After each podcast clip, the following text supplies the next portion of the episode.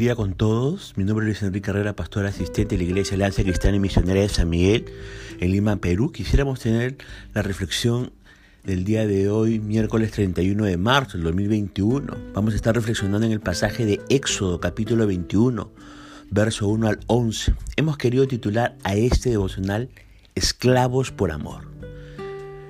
Fíjese que todas las naciones tienen leyes que rigen la vida de sus ciudadanos. Estas leyes son creadas para que el pueblo viva de una manera armónica y justa. El Perú, por ejemplo, es un estado de derechos. Significa que el Perú vela por el buen vivir de sus ciudadanos. No todos los estados buscan el bienestar de todos sus ciudadanos. Para que eso ocurra, han tenido que ocurrir una serie de revoluciones. El pueblo judío, cuando comenzó su vida política, Dios le dio una serie de leyes para que puedan vivir de una manera justa. ¿Cuáles eran estas leyes? ¿Cuál es este derecho bíblico que nos enseña Dios en su palabra? Bueno, el versículo 1 de este capítulo 21 de Éxodo nos va, comienza diciendo, estas son las leyes. Ahora yo le pregunto, ¿usted se puede imaginar una nación sin leyes? Si no hubiera leyes en una nación, ¿qué es lo que habría? Habría caos, habría anarquía, sería un lugar difícil de vivir. Imagínense nada más que el tránsito de una importante avenida donde se podría circular de cualquier manera, en todos los sentidos y de todas las formas posibles, independientemente de poder estacionar donde quisiera y cómo se le ocurriera. ¿Cuánto cree que duraría? ¿Piensa acaso poder pasar o cruzar una de esas calles? Si con leyes y ordenanzas a veces el tránsito se hace más que pesado, ¿qué sería sin esas leyes, verdad? Ahora, Compárelo con una sociedad totalmente desorganizada. ¿Contaría con alimentos, atención médica, medidas de seguridad? ¿Contaría con trabajo, etcétera? Sería imposible. Tenga en cuenta que aún con leyes, reglamentaciones, etcétera, muchas veces la vida es difícil, ¿verdad? Ahora, las leyes son creadas para tener una sociedad más justa y armónica. Proverbios 14, verso 34 dice, la justicia engrandece a la nación, mas el pecado, dice, es afrenta de las naciones. Para que haya leyes justas, debe haber hombres justos gobernando la nación. Las leyes que recibió la nación de Israel fue dada por el mismo Dios. Estas leyes no fueron fruto de debates, no fueron fruto de arreglos, etc. Dios mismo dio estas leyes a su pueblo. Ahora, déjeme decirle que la esclavitud ha existido en todos los tiempos, en todas las naciones, a lo largo de la historia. Hemos visto cómo se ha erradicado la esclavitud.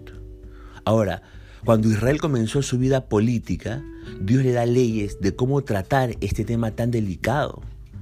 La esclavitud era una cosa muy dura entre los demás pueblos. Sin embargo, no lo era tanto entre los hebreos por razón del espíritu humanitario de la ley mosaica.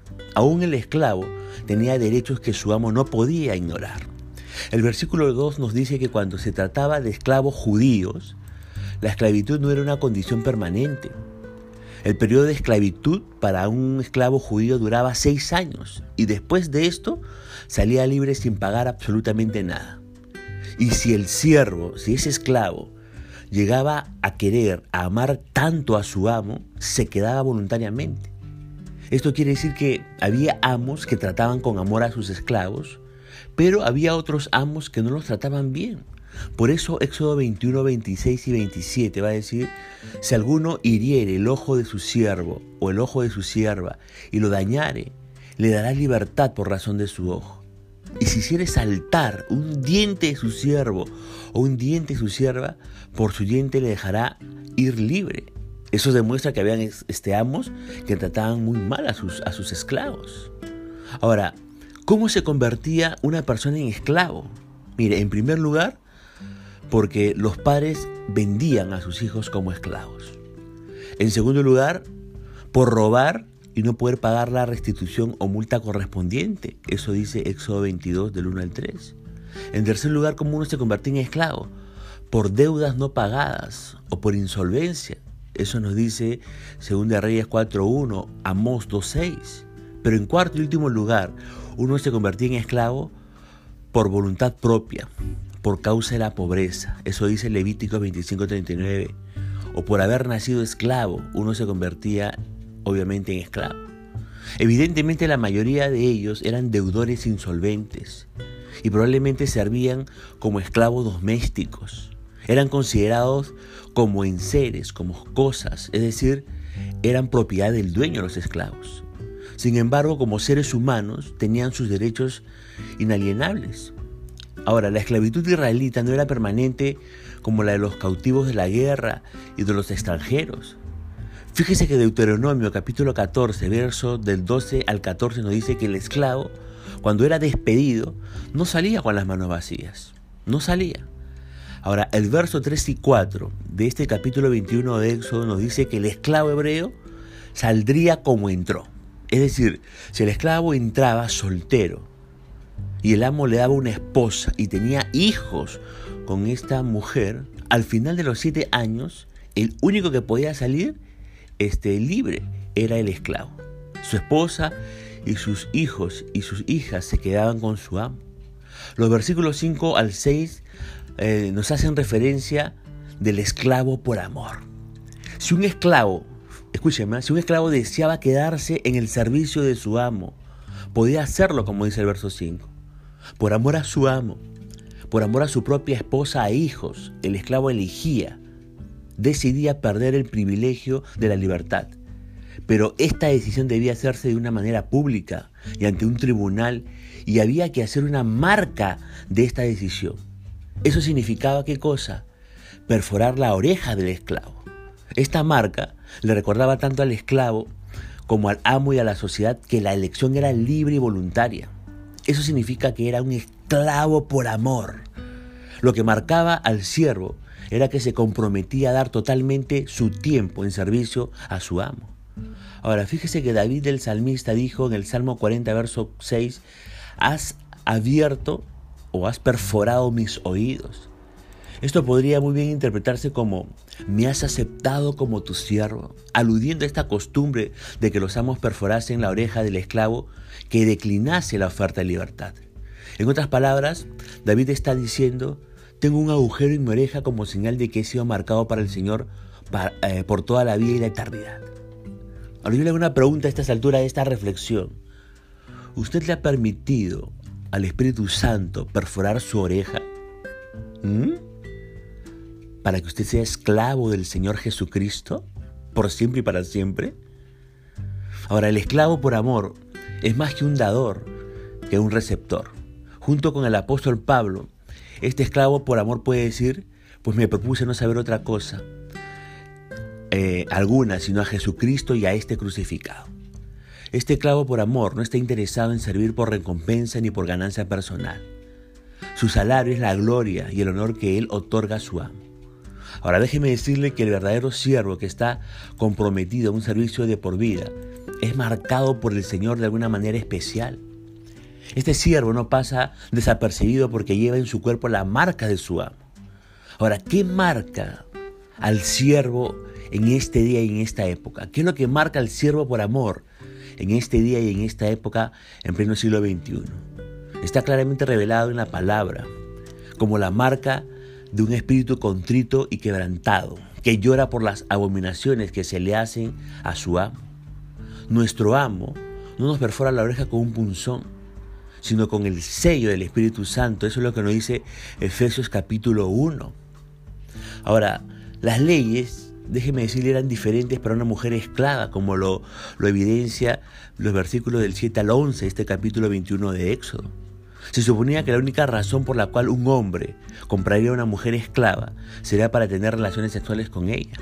Por lo tanto, ella no salía libre a los siete años, como dice el versículo 7. Aunque suene extraño, el propósito de esta ley era proteger a la mujer. ¿Por qué? Porque de salir libre, esta mujer quedaría abandonada, porque nadie se casaría con ella. Dese cuenta que el sistema judicial hebreo se preocupaba más por cuidar de los débiles. Si el hombre que la compró, dice el verso 8 de este capítulo 21 de, de, de Éxodo, decidiera al final no casarse con esta mujer, permitirá que otra persona la rescatara. Y esto también era para proteger a la mujer y darle la oportunidad de casarse y tener hijos. El verso 9 nos habla de que si la sierva se casaba con el hijo del amo, automáticamente esta sierva adoptaba todos los derechos de hija, anulando así su condición de esclava. Ahora, al poner esta ley, Dios la está protegiendo y proveyendo un hogar a la mujer que por alguna razón caía en la esclavitud. No así los otros pueblos de este tiempo, donde el fin de las mujeres esclavas era la prostitución y el concubinato. Ahora, el verso 10 nos dice, ahora bien, si un hombre ya está casado con una esclava, pero además se casa con otra mujer, este hombre no deberá descuidar los derechos de la primera esposa. Tenía que cumplir con tres aspectos. Alimentación, vestido y deber conyugar. ¿Qué pasaba si ese hombre no cumplía con estas tres cosas si no cumplía con alguna de estas tres cosas, la mujer quedaba libre. Si se llegaban a casar con los hijos de sus señores, serían tratadas como esposas, no como esclavas, y tendrían derecho a que el esposo las mantuviera y las protegiera.